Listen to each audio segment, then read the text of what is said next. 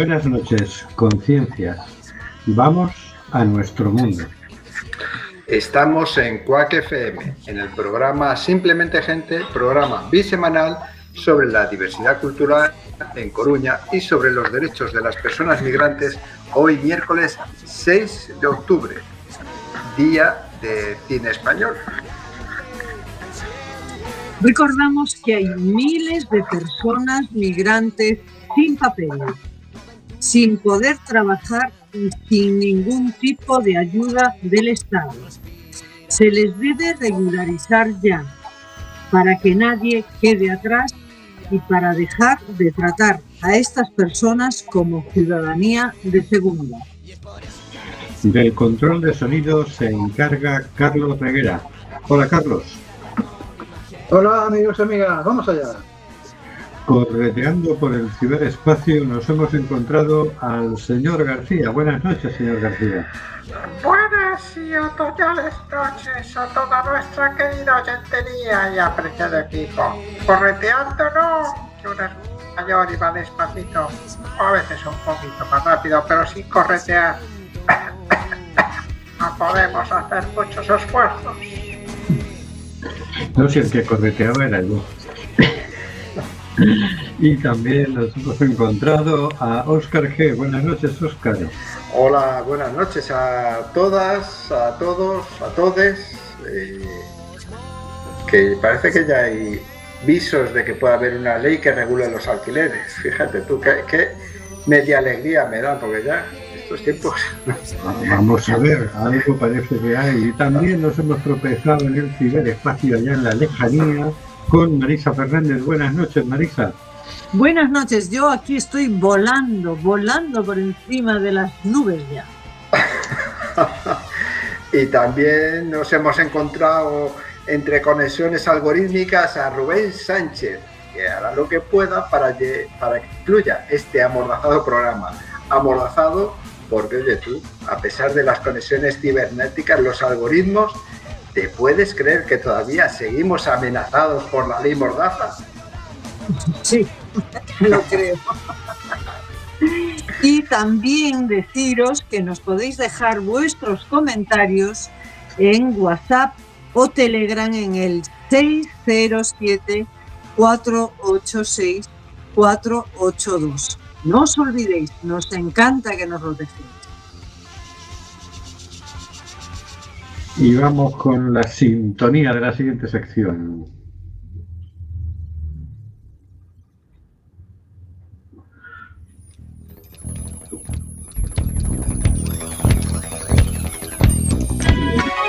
No era esa, no era esa, producción.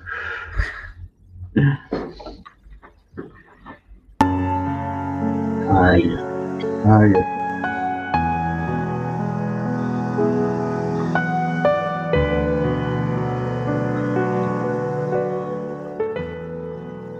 Cositas de la actualidad por el señor García. A veces nos sorprenden las noticias y sobre todo las noticias judiciales que por su sentido común pasan desapercibidas entre la vorágine informativa parcialmente distribuida. Esta semana traemos aquí la noticia de que la justicia europea anula los acuerdos de pesca y aranceles entre la Unión Europea y Marruecos que incluyen el Sáhara Occidental. El Tribunal General de la Unión Europea, o el Tribunal Este, ha fallado en dos sentencias sobre la legalidad de los acuerdos pesqueros y agrícolas entre la Unión Europea y Marruecos que incluyen el Sáhara Occidental, no olvidemos, territorio ocupado, y ha dado la razón al Frente Polisario al considerarlos ilegales por no haber consultado de forma apropiada a la población saharaui. El tribunal, con sede en Luxemburgo, deja un margen de dos meses en los que se podrían seguir aplicando los acuerdos, pero si la Unión Europea recurre, los acuerdos seguirán vigentes hasta que se resuelva el asunto de forma definitiva con el Tribunal de Justicia de la Unión Europea. Los acuerdos impugnados ante la justicia son el resultado de negociaciones comerciales entre la Unión Europea y Marruecos sobre dos convenios. El Frente Polisario pidió la anulación de las dos decisiones en 2019, alegando que los acuerdos se aplican al Sáhara Occidental, prevén la explotación de sus recursos naturales y favorecen la política anexionista de Marruecos sobre dicho territorio. Además, aduce que el segundo de estos acuerdos también se aplica a las aguas adyacentes al citado territorio. En concreto, el Frente Polisario sostenía que los acuerdos no son conformes con la jurisprudencia del Tribunal de Justicia que en su opinión excluyen esa aplicación territorial. El Tribunal de Luxemburgo declaró en diciembre de 2016 que los acuerdos entre la Unión Europea y el Reino de Marruecos no pueden incluir el Sáhara Occidental por, tratarse de un territorio no autónomo, por no decir eh, eh, que ocupado y pendiente de un referéndum de autodeterminación establecido en la resolución 690 del Consejo de Seguridad de la ONU fecha del 29 de abril de 1991. Sigue la noticia diciendo que, que argumenta el Polisario que los acuerdos agrícolas y pesqueros vulneran el derecho del pueblo saharaui de disponer libremente de sus recursos naturales y organiza sin su consentimiento la exportación de sus productos a la Unión Europea y la explotación de sus recursos pesqueros por buques europeos. Un 91% de las capturas recogidas en el pacto pesquero con Marruecos provienen de aguas saharauis, según informa Europa Press. A cambio del acceso a estas aguas, la Unión Europea paga a Marruecos una media anual de 52 millones de euros. Cada uno de, de los cuatro años de vigencia del acuerdo, de los que 12 millones aproximadamente deben ser abonados por los armadores europeos. En contrapartida, el país africano permite frenar en sus aguas y en las del Sáhara Occidental a 128 barcos europeos, entre ellos 92 españoles. En particular, 22 cerqueros españoles de pesca artesanal pelágica en el norte, 25 palangreros de fondo, también en el norte, 10 embarcaciones de pesca artesanal en el sur y 12 buques de pesca demersal y 23 cañeros para capturas de atún. Así acaba la noticia. Expoliando los recursos naturales, los recursos naturales de dos naciones para enriquecerse los jerarcas del Reino Unido. Ese ha sido los acuerdos. Buen aprendiz de colonialista del Reino de Marruecos, de los maestros del colonialismo que son los europeos. No es buen momento para que Europa se reconcilie con su pasado, supere sus vilezas y construya un futuro con los derechos humanos como guía. Pues sí, para eso siempre es buen momento. Vaya, qué lista la Unión Europea, ¿eh? y que bueno, y que listo Marruecos, claro. que se lleva. Eso, como bien dice el señor García, buen aprendiz de colonialista. Eso es lo que ha hecho Europa con África, América y Asia, expoliar sus recursos naturales a, bajo precio o a bajo coste. Y Marruecos pues lo está haciendo. Para tiene más gracia porque no es que los expolie es que cobra para dejar que los europeos expolien al Sáhara. Eso ya, ni, se molesta él en expoliar directamente, se lleva los beneficios ya verdad. Efectivamente. pasar aquí a mi trastero, recoger, cogerme lo que queráis y luego mientras. Pero, primero me pagáis la, entrada, el peaje de entrada. Así es. Bueno, eh, parece que la justicia europea es la que un poco saca a relucir este tipo de, cosas un poco fuera de lugar, a nivel de acuerdos y a nivel de justicia de todo, de todo lo que está pasando en toda Europa. Pues sí, menos mal. Porque, bueno, no, estoy, iba a decir lo del Garzón, pero lo del Garzón, el informe fue el la Ahí ya me he frenado antes de tiempo. Pero bueno, ahora mismo recuerdo, sé que hay otra sentencia de no hace mucho que también ponía en duda las actuaciones de, de algún gobierno europeo. Bueno. Bueno, vamos a ver ahora si lo aplican, ¿no? Sí, bueno, ya sabemos que esto de los recursos contra recursos y eso se dilata, cambian el acuerdo y cambian algún tipo de legislación para que, para que todo siga igual. Pero el toque de atención por lo menos está dado, es lo que me parece a mí más interesante. Y mientras tanto seguirán pescando. Claro. El pulpito que te comas el próximo fin de semana, que salgas por allá a pedir una tapa de pulpo, posiblemente venga de esa zona. Pues sí. Bueno, pues vamos a escuchar un audio que se titula Menas, de Asociación Garaje. Adelante, audio. La Convención sobre los Derechos del Niño es el tratado internacional de la Asamblea General de las Naciones Unidas, que reconoce los derechos humanos básicos de niños, niñas y adolescentes. Sus cuatro principios fundamentales son la no discriminación, el interés superior del menor, el derecho a la vida, la supervivencia y el desarrollo y la participación. Los menores extranjeros no acompañados de Melilla también son niños. Hayati.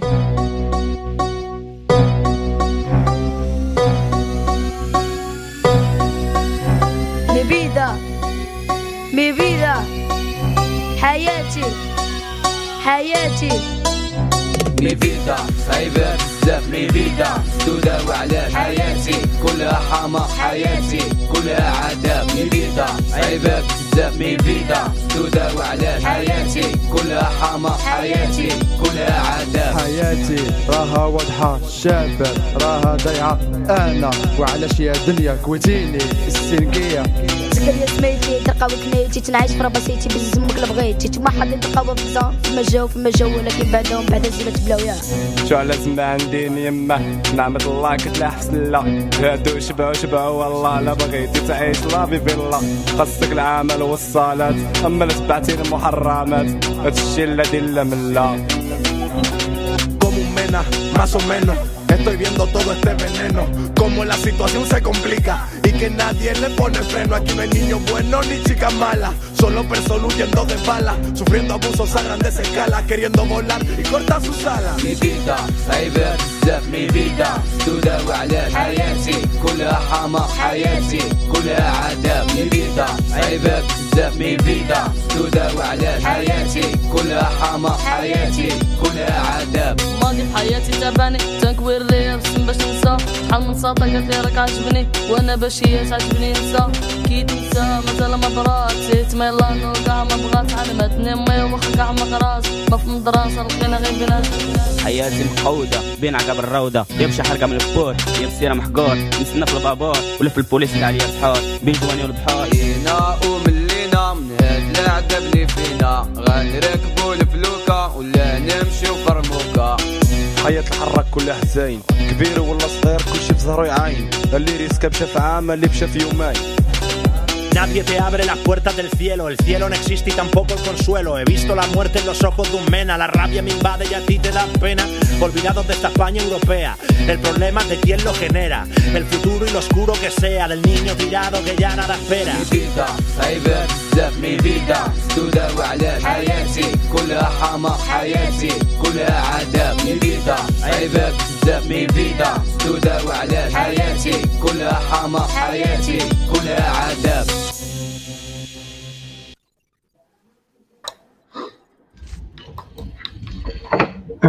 la dura vida de los menores no acompañados que llegan a este puñetero país. Bueno, vamos con las noticias.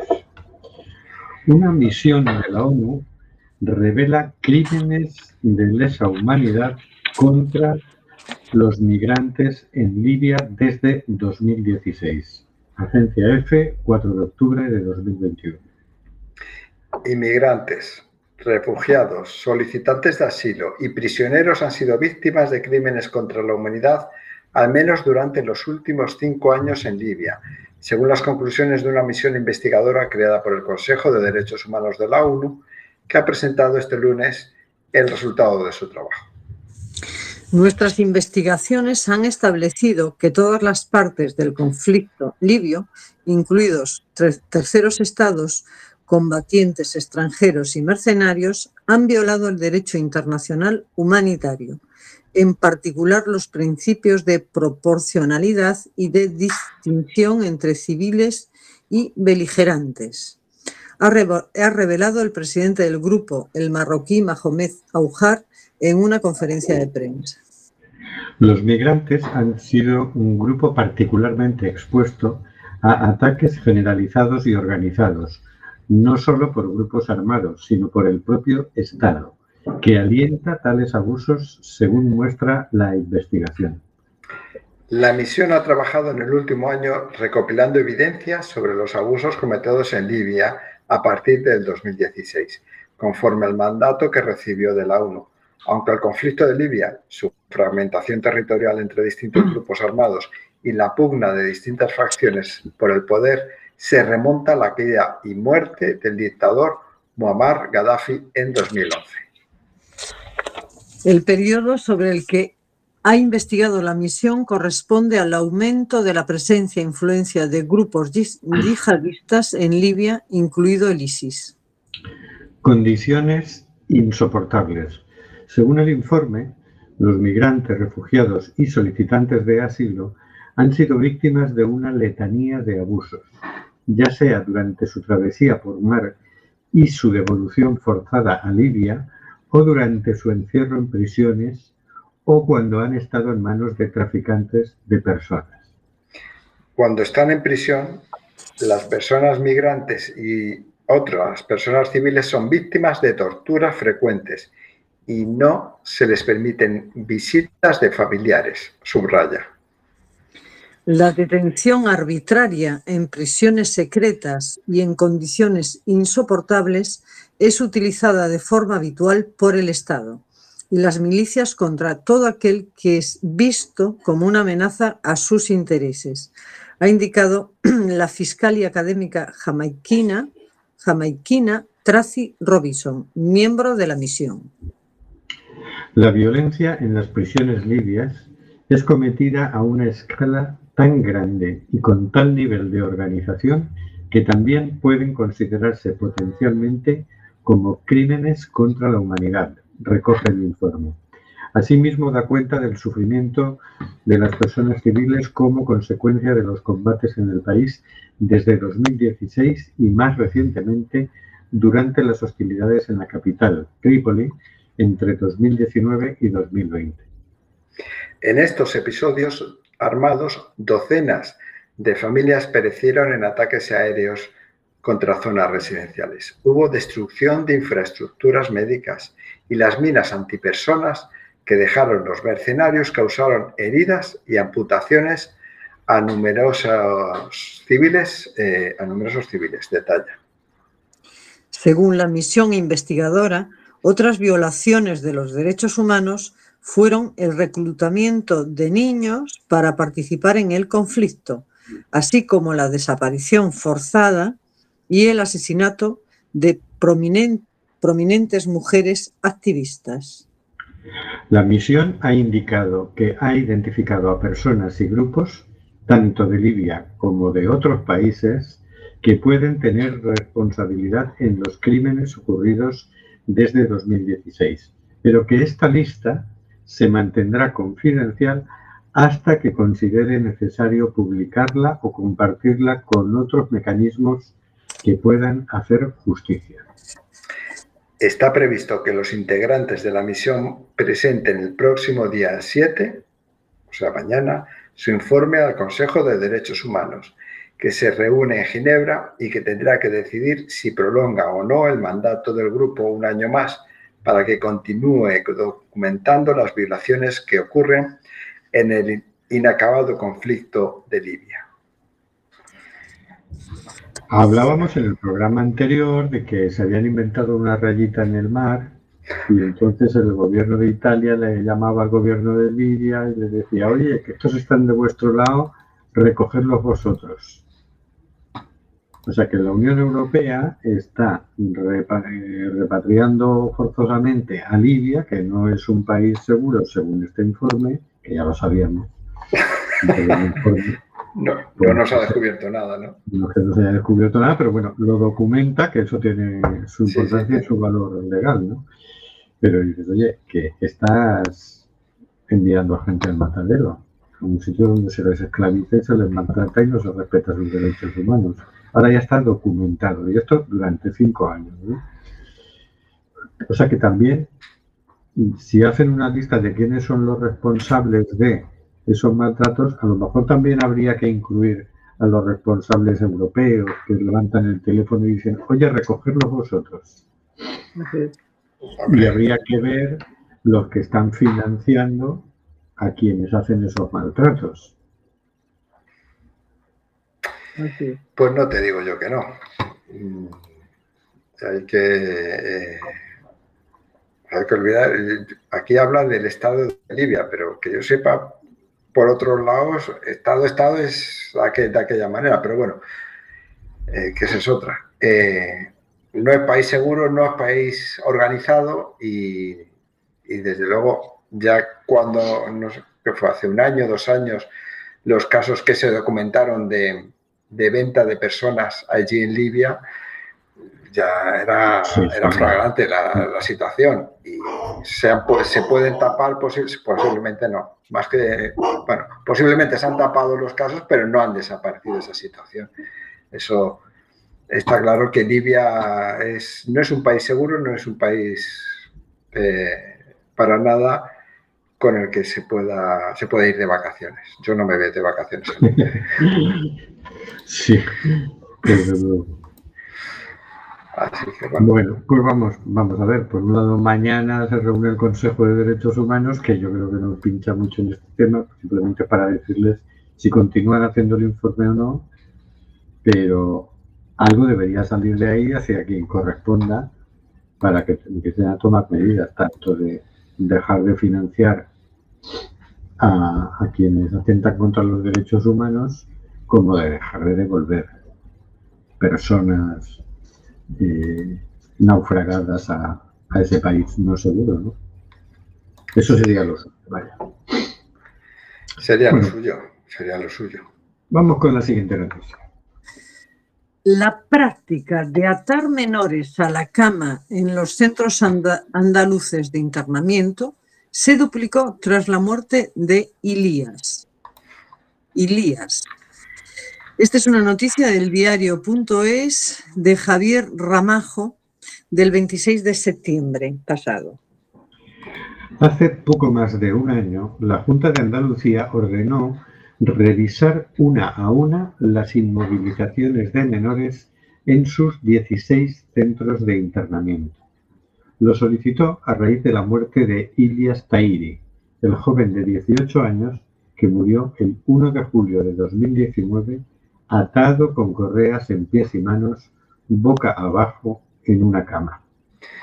Los datos señalan que ese recurso, denominado de sujeción mecánica, se utilizó más durante el año después de ese fallecimiento que en años precedentes, tanto en Tierra de Oria, tierras de Oria, como en los otros centros de reforma juvenil de Andalucía.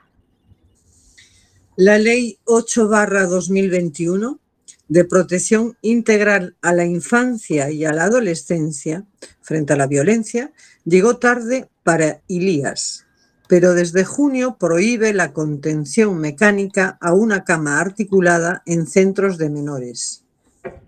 Según ha informado por escrito el consejero de Turismo, Regeneración, Justicia y Administración Local, Juan Marín, a la diputada Maribel Moda, la sujeción mecánica es una medida de contención de carácter extraordinario y último recurso que se aplica ante situaciones de extrema gravedad en el que el diálogo e intervención educativa son inviables, con el único fin de evitar que el menor o el resto de personas del centro puedan sufrir daño alguno.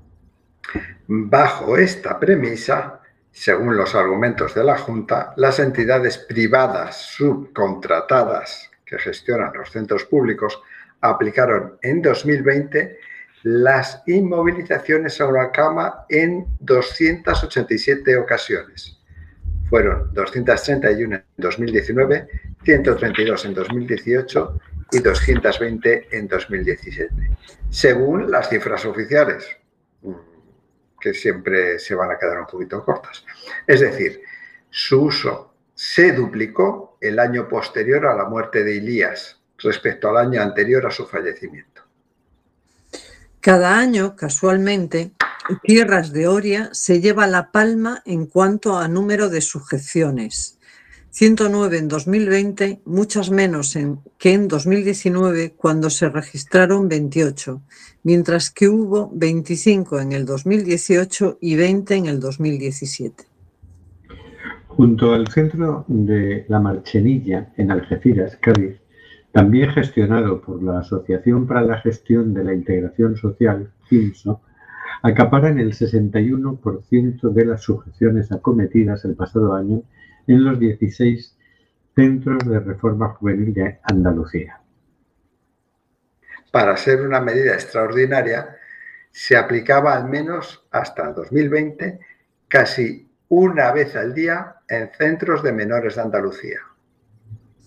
La diputada también se ha interesado por los datos de este mismo año 2021 que no le han sido facilitados.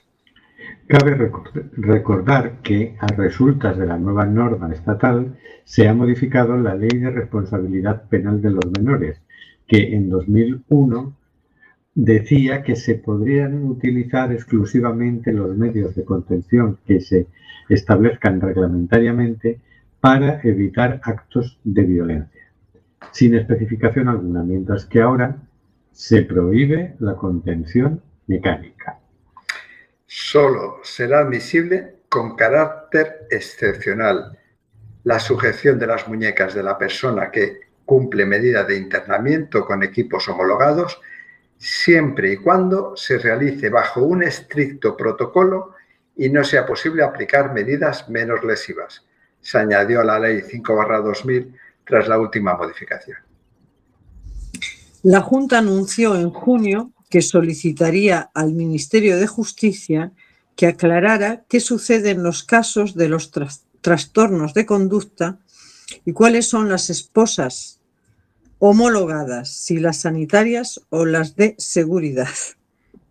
En todo caso, se les comunicó a los centros que a partir de la entrada en vigor de la norma estatal no podían ya utilizar esa medida de contención. Maribel Mora considera a eldiario.es Andalucía que los datos lo dicen todo. Se ha utilizado de manera habitual, lo contrario a lo permitido por la ley, sin garantías mínimas necesarias que respeten los derechos humanos. Se ha usado como castigo y sin que formación en los centros para el uso de medios de resolución pacífica de conflicto. Y esto no lo digo yo solamente, sino que lo ha constatado tanto el defensor del pueblo como el Comité de Prevención de la Tortura. Amarrar de pies y manos a un chaval a una cama, ¿qué sentido educativo tiene? Es una aberración que en cualquier otro ámbito educativo se evidencia como imposible. Pensemos en un colegio o en la propia familia. ¿Qué pensaríamos si se hiciera allí? Pues los centros de reforma tienen una misión de educar igualmente. Y eso es incompatible a amarrar a la cama a adolescentes durante horas. Lo que se ha estado practicando en Andalucía es una barbaridad que además acarrea consecuencias psicológicas para los niños, apunta la diputada. Qué curioso. Qué curioso. Aquí hay dos cosas que, que bueno, dos cosas. Aparte del hecho en sí, que es delendable, hay un dato importante para mí, que es el tema de la subcontratación y de la asociación esta, estoy buscando el nombre, que se lleva la palma el premio a las torturas de menores, la Asociación para la Gestión de la Integración Social, GINSU. Eh, ya eh, el, nombre es un poco, eh, supongo que lo puesto en, en tono humorístico. O sea, uno, que un servicio público, como es el cuidado de menores o la rehabilitación de menores, que se supone que están allí, es, bueno, menores, no son, no son necesariamente menores porque el chaval este era de 18 años. Tutelados, eh, personas tuteladas eh, están allí, están en un centro, en teoría tendrán una función rehabilitadora, tendrán una función educativa, pues que te, te esposen, te encadenen a una cama boca abajo como medida de eh, habitual es, un poco fuerte y que, y que el propio gobierno andaluz en este caso lo pase por alto no haga alguna, algún tipo de expediente a esta asociación. No, que, se que se permita tal cosa que es que es o sea, que, esto esté sucediendo y que no pase nada, ¿no?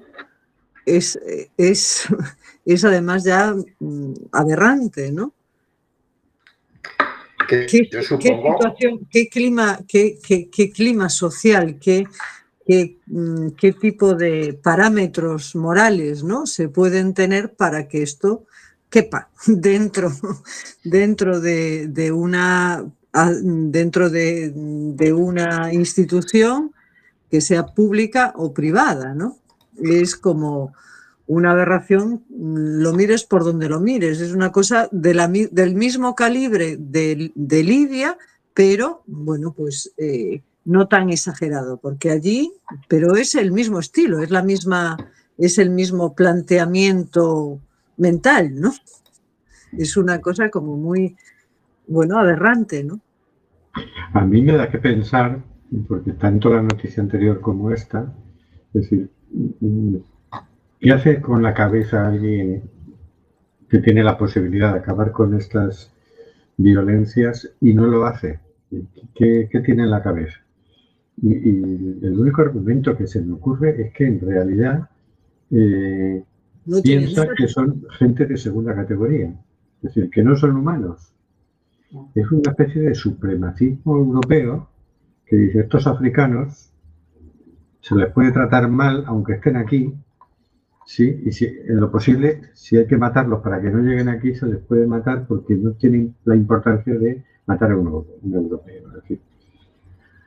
oye, si, si cualquiera de nosotros viajara a Senegal y saliera en barca y naufragara, el despliegue que, hacía la Embajada Española, el consulado, la información desde aquí sería impresionante, ¿no? Y sin embargo, están muriendo personas que quedan en el anonimato todos los días, en pateras, y nadie despliega nada. Sí, sí. mucho pasa una noticia de dos minutos y, y, nada más. Nadie se cuestiona por qué el la gente va en patera por la ruta más peligrosa, ni mm, si se encuentra, como hace un par de semanas, llegaron a las costas, creo que de Murcia de Almería, un par de cuerpos. Eh, se sospecha, no se sabe, todavía no sé si se ha descubierto posiblemente de alguna patera eh, que se hundió y parece como que, bueno, otro más ya, como el volcán, otra casa más que ha tirado, qué maldad, Sí, sí, eh, personas, seres de, segunda o de tercera categoría. Eso es lo que yo creo que hay en, algunas cabezas. Buenas noches, ¿eh? que la vemos por ahí que se ha sumado. Buenas noches. Hola, buenas noches a todos. ¿Cómo estáis? Ahí andamos, enfadándonos y tal, pero ya que has venido tú, vamos a dar una buena noticia. Para que veas que te tenemos en consideración. Sí. No. Las. Vamos a. Yo no te doy permiso para que.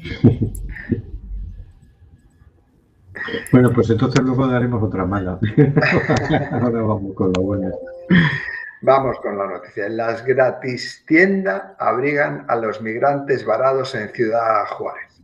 Una noticia que tomada de la agencia EFE en Ciudad Juárez, en México, del día de hoy, 6 de octubre. Ciudad Juárez, México, 6 de octubre.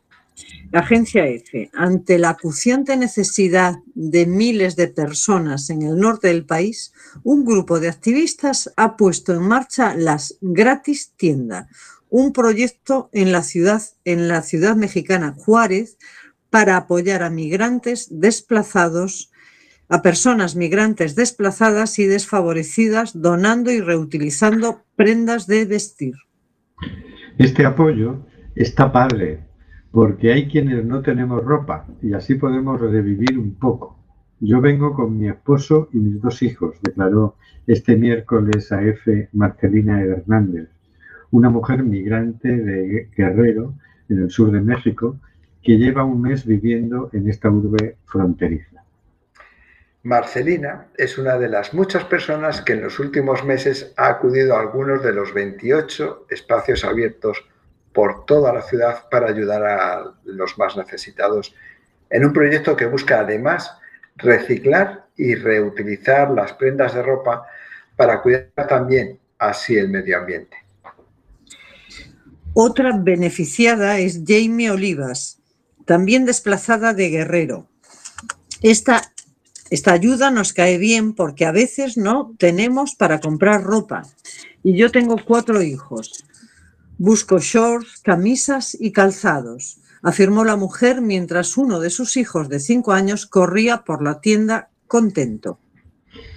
Según explicó, la familia que dejó la región por la pobreza y violencia que padecían se encuentra en Ciudad Juárez por tiempo indefinido mientras esperan que Estados Unidos se pronuncie sobre su solicitud de asilo. Sus historias reflejan la situación de decenas de miles de, personas migrantes en la frontera, donde muchos malviven, mientras esperan su oportunidad para cruzar al país vecino. La región vive una ola migratoria sin precedentes, con 147.000 personas indocumentadas detectadas en México de enero a agosto, el, triple de 2020 y un récord de más de 212.000 personas indocumentadas detenidas solo en julio por la Oficina de Aduanas y tras una larga travesía. Y el pago de muchos de ellos a coyotes, traficantes de personas, para llegar a la frontera norte mexicana, la mayoría de las personas migrantes arriban sin apenas recursos. En este contexto de enormes dificultades para solucionar sus necesidades más básicas, proyectos como el de las gratis tiendas, que apoya todo tipo de personas de bajos recursos, suponen un balón de oxígeno para muchos de ellos tras centenares o miles de kilómetros bajo sus pies. Y a diario, entre 30 y 40 personas migrantes visitan los recintos habilitados. Si yo fuera migrante, para mí este espacio sería gratificante, explicó AF Julio César Morales, fundador y parte de la red de coordinación de este programa, quien recordó además que reutilizar objetos evita contaminar el planeta. Las personas migrantes son casos difíciles de tratar. Llegan sin zapatos, con frío, y dentro de nuestras posibilidades les ayudamos. Todos se van agradecidos e incrédulos porque llega a ser un sueño para ellos vestir a sus hijos e hijas, indicó Guadalupe Celis, una voluntaria que conoció el lugar abierto a comienzos de año a través de las redes sociales. En su mayoría, las personas migrantes vienen de Guatemala, Honduras, El Salvador o bien del sur de México, subrayó Celis. Según Relato Morales, el proyecto nació de un viaje en Berlín, Alemania, donde existen tiendas similares que buscaban apoyar a los más desfavorecidos y propulsar la economía solidaria, pues es la propia ciudadanía quien entrega los objetos.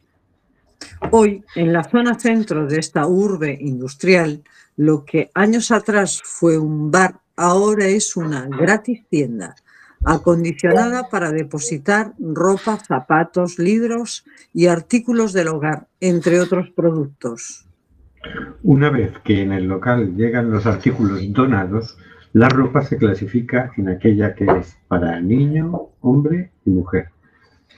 Hay todo lo necesario para poder vestir de cabeza a pies a una persona e incluso complementos. Cuando ves sus caras y su felicidad al llevarse la ropa y zapatos, te das cuenta de que aquí no importan las marcas, concluyó Celis. Ya está ahí la noticia. Creo que Hortensia quería decir algo. Sí, a propósito de esto último, sí que es una buena noticia. Y, tenemos una como, una una amiga que vivía hace unos años en Alemania, que es Marulla, que me contaba hace un tiempo atrás este, que en Alemania sí existe ese tipo de tiendas. Este, ella estaba colaborando con una ONG y me decía que existe ese tipo de tiendas donde la gente va y dona la ropa, luego la clasifican y se la entregan a las personas que, la necesitan. Eh, acá también se podría hacer, digo yo, algo similar. Bueno, aquí Diría, si me permiten, si me permiten eh, que hacer algo, yo estaba en una charla que dio eh, la asociación, ¿por qué no? y era una chica Lourdes Hernández, eh, responsable de la respuesta inmediata en emergencias de ayuda a, humanitaria de Cruz Roja en, Canarias, en Tenerife. Este, lamentablemente no me pude quedar porque me recogían y no podía yo quedarme más tiempo. Eh, bueno, habló de muchas cosas que sabemos todos nosotros. Y habló de otras que igual no sabemos tanto. Por ejemplo, yo no sabía que, por ejemplo, cuando los barcos los recogen a los cayucos en alta mar, los recogen, recogen a las personas, luego van a puerto, ¿verdad? Llega el barco a puerto y allí están esperando eh, en primera línea eh, Cruz Roja. Pero esto de en primera línea no es tan así, porque ahora está Frontex y esta este, extranjería, que cuando vas bajando del barco, no importa en qué estado se encuentren las personas que llegan, eh, que me contaban que muchas personas llegan este, con brazos rotos o piernas rotas. Eh, bueno, llegan después de muchos días de pasar hambre, de pasar frío, de pasar de todo. Entonces estas personas, tanto de extranjería como de Frontex, lo primero que le entregan es la tarjeta de expulsión, sin siquiera saber cómo se llama la persona. Esa es una de las cosas que ahora están tratando de denunciar este, y que a mí la verdad me dejó helada, porque luego a mayores eh, los atiende Cruz Roja, eh, bueno, los les, cambian la ropa por ropa seca, luego les empiezan a dar un té, los empiezan a atender humanamente y a ver eh, médicamente también en los casos que son más necesarios, y luego pasan a, están dos o tres días con ellos y luego pasan directamente a la policía, donde la policía se encarga de eh, preguntarles por los papeles que tienen, los que no tienen, los que tienen derecho a asilo o probabilidad de pedir el asilo o no. O sea que luego pasan por la policía realmente de extranjería y se les hace todo un proceso este, larguísimo. Y ahora desde que está Frontes, desde el año pasado, parece ser, este, em, los interrogatorios son para saber quiénes son los patrones de los, de los cayucos, ¿no? Porque parece que es un tema, es un tema numérico, un tema numérico ellos tienen que dar informes, entonces agarran y presentan un documento que dice, bueno, eh, tenemos tantos nombres de tantos patrones. Esa es la función que están cumpliendo, al menos los de Frontes, allí en, Claro, porque al patrón le van a acusar de tráfico de personas. Exacto. Estaba muy interesante la charla. Yo, este, este, la verdad que que me hubiera gustado quedarme un poco más. Pero bueno, esto, de que aparte de la situación en la que uno supone que llegan, cuando pasan de, la, de las lanchas que en una primera instancia ellos no se embarcan directamente en un cayuco, ellos se embarcan en una balsa que los lleva hasta determinado punto del mar donde ya la policía no los puede controlar. Y ahí es donde pasan al cayuco. Claro, cuando pasan al cayuco todos amontonados y a los empujones y como pueden y de noche, muchos se quiebran, se quiebran una pierna, se quiebran un brazo y así hacen todo el trayecto en ese estado. Sí, sí. Bueno, no es una noticia muy alegre la mía ni muy positiva, pero quería comentar, quería comentarlo porque bueno, estuvo muy buena la, la, charla de esta chica. Volviendo a la noticia esta de las tiendas gratis, aquí en Coruña hay. No son gratis gratis, pero vamos, que por un euro te llevar unos pantalones. Hay tiendas, eh, pues yo recuerdo, por ejemplo, el Cursebra en, el área de los ¿no? Pero vamos, también aquí en los mayos hay, hay unas cuantas. Ay, sí, hay. Y que, sí que hay tiendas de, de, ropa muy, muy, funcionan así, que tú les llevas ropa vieja, ellos la, la ponen bonita, hacen el arreglo que bueno, hacer. Está el tema de, de Padre Rubinos, que es quienes se encargan de hacer ese tipo de, de apartar la ropa, clasificarla, mandarla unas para tiendas, otras van para otros lugares. Y también, no a mí no me pagan, eh, voy a explicar que a mí la ONG, ¿por qué no? No me pagan nada. Pero la ONG, ¿por qué no? Sí. Este, tiene también su mercadillo, muy pequeñito ahora, que lo que venden de ropa, lo venden, sí lo venden a un euro, a dos euros, creo que lo que máximo puede ser tres euros, que es para mantenerse ellos y su pequeñísimo local este es ropa de, mm, ¿cómo se dice? De muestras de Inditex, por ejemplo. Ellos les dan un montón de ropa sin usar, sin usar, este, que, que le ceden y ellos la venden de esa forma para, para poder mantener su, su pequeño local. Muy bien, pues vamos con la siguiente noticia y porque si no, Disculpen, no, no yo vi mi que no sé qué hago aquí, sin permiso. Migraciones volverá a negar la acogida a hombres solos y sanos que lleguen de países con acuerdo de devolución. Público Madrid, 29 de septiembre de 2021, firmada por Jairo Vargas Martín. El Ministerio de Inclusión, Migraciones y Seguridad Social seguirá adelante con su plan de restringir el acceso a plazas de acogida para personas migrantes que llegan a las costas españolas. Unos planes que pasan por dejar fuera de esta primera acogida humanitaria a la mayoría de migrantes marroquíes, argelinos o senegaleses. Según asegura público la Secretaría de Estados de Migraciones, con el regreso paulatino a la normalidad interrumpida por la pandemia y el aumento de llegada de pateras, sobre todo a las costas baleares y levantinas, el sistema debe priorizar en las plazas disponibles del programa de atención humanitaria a las personas que presenten vulnerabilidades y precisan de atención humanitaria. La pasada semana, la Secretaría de Estado ya remitió una instrucción con la misma intención en la que excluía como personas vulnerables a los migrantes varones, solteros y sin problemas de salud y que procedieran de países que tuvieran suscrito con España un acuerdo para la repatriación de sus ciudadanos.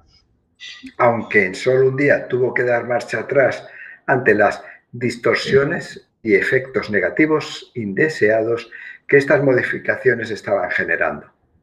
Según adelantó el diario.es ya confirmado público, la instrucción fue enviada el lunes 20 de septiembre a las ONG que gestionan por convenio estas plazas financiadas por el ministerio que dirige José Luis Escriba. En ella se detallaban nuevos criterios a la hora de priorizar el acceso a esas plazas.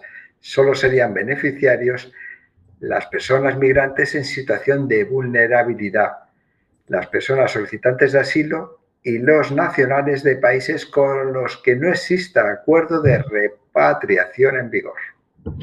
Entre las personas consideradas vulnerables figuran los perfiles de mujeres solas, mujeres con hijos, personas enfermas, personas con discapacidad y otras vulnerabilidades detectadas en el cribaje realizado.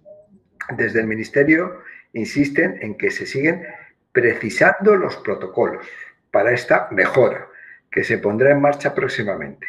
Matizan que no es una cuestión de nacionalidad, sino de vulnerabilidad y que está pensada para momentos de picos de llegadas como los que se están registrando en las costas de Baleares, pero también en Granada, Almería, Murcia o Alicante. Es el radio de acción de la llamada Ruta Argelina, que se ha intensificado por los efectos económicos de la pandemia y que ahora atraviesa su periodo anual de mayor actividad por las condiciones marítimas favorables, con decenas de pateras rescatadas prácticamente a diario desde principios de septiembre. Lo cierto es que la mayoría de personas que se vería fuera de esta acogida tras eh, un peligroso trayecto en pateras son, sobre todo, los ciudadanos y las ciudadanas de Marruecos, otra vez sale aquí el Reino de Marruecos, y de Argelia, países con los que España tiene acuerdos de devolución que hasta que la pandemia irrumpió funcionaban con relativa fluidez. Sin embargo, las restricciones sanitarias y otros problemas diplomáticos llevan dos años dificultando las devoluciones, mientras que también hay menos ingresos en centros de internamiento de extranjeros para intentar las deportaciones, como confirman diferentes plataformas contra los CIE y el propio Ministerio del Interior.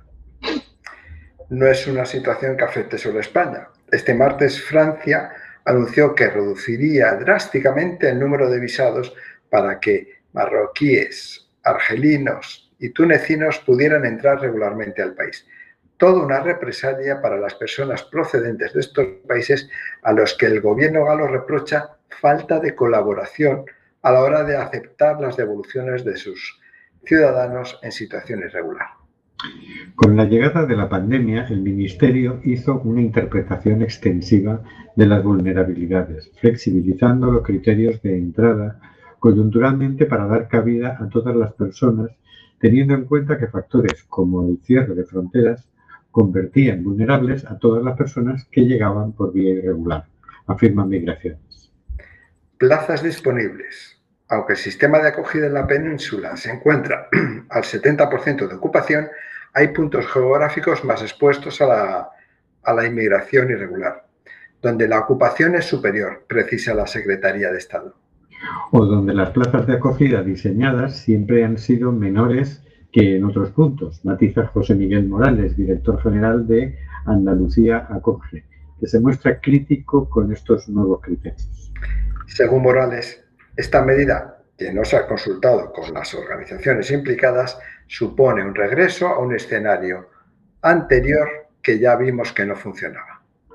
Se refiere a otros momentos de auge migratorio, como el de 2018, cuando miles de personas quedaban desamparadas a lo largo de las costas andaluzas y tuvieron que improvisarse polideportivos y otros recursos para una primera acogida. Si esto se hace realidad, se van a quedar en la calle cientos de personas que llegan a la costa. Eso llevará a situaciones de desprotección de muchos migrantes, muchas personas migrantes y a crear una alarma social que no existe en estos momentos, advierte. Sería un error en todo lo que afecta a gestión de fronteras si tenemos en cuenta que la llegada de forma irregular es prácticamente la única posibilidad que tienen de llegar a España. Tanto Morales como otras organizaciones consultadas recuerdan que ya se priorizan los perfiles en función de la vulnerabilidad sin necesidad de excluir a nadie. Cualquier persona que llega de forma irregular a un país extranjero y se encuentra solo es vulnerable, insiste. Está clarísimo. O sea que ahora en Francia van a dar menos visados todavía. Es decir, lo cual, si dan menos visados, es más gente que va a venir en patera porque no va a poder venir en avión. Efectivamente. Y Pues estos a, a de- a devolver en caliente, lo más, lo más en caliente posible a las personas que vienen, desde luego. El escriba que parecía que apuntaba manera cuando empezó. Bueno, bueno. Bueno, bueno, tú es que eres, eres muy bueno, te crees todo, te, te crees la cara. Yo simplemente, porque ya se nos va a echar el tiempo encima, relaciono esta noticia con lo que está pasando en Gran Bretaña con la falta de camioneros, o sea, de trabajadores esenciales, trabajadores básicos, posiblemente mal pagados, posiblemente eh, eso, que se han vuelto a su país porque para pagarme cuatro duros aquí y mal vivir, mejor me voy a mi casa. Mm, Que no nos pase en breve a nosotros. De alguna manera habrá que aprender. Y con esto nos despedimos hasta el próximo 20 de octubre, miércoles 20 de octubre, donde estrenaremos la nueva sección Personas a cargo de Hortensia. Así que no os perdáis ese programa. Habrá alguna entrevista. En fin.